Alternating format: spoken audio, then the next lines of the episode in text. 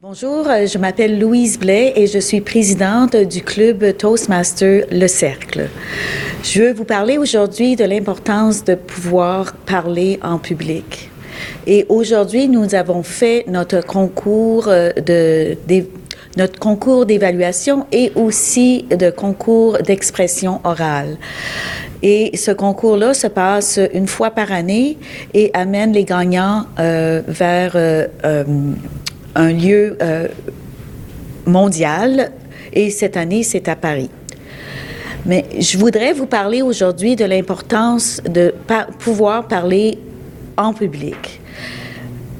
Je suis enseignante également et le fait que je suis dans le Toastmaster depuis plusieurs années m'amène à avoir à parler sans avoir de texte ou de, de préparation parce qu'il faut euh, être flexible de ce qui arrive en classe. Donc, euh, les habilités que j'ai acquis ici à Toastmaster m'ont aidé énormément à bien compléter mes histoires, bien euh, passer mon message en classe. Et puis, il est important aussi de pouvoir évaluer de ce que les autres font de façon constructive. Et encore là, dans mon enseignement, le fait d'évaluer des discours parce que quand tu es dans le Toastmaster, tu as la chance d'évaluer tes, tes compatriotes. Et, puis euh, tu peux euh, évaluer la façon qu'on structure notre discours.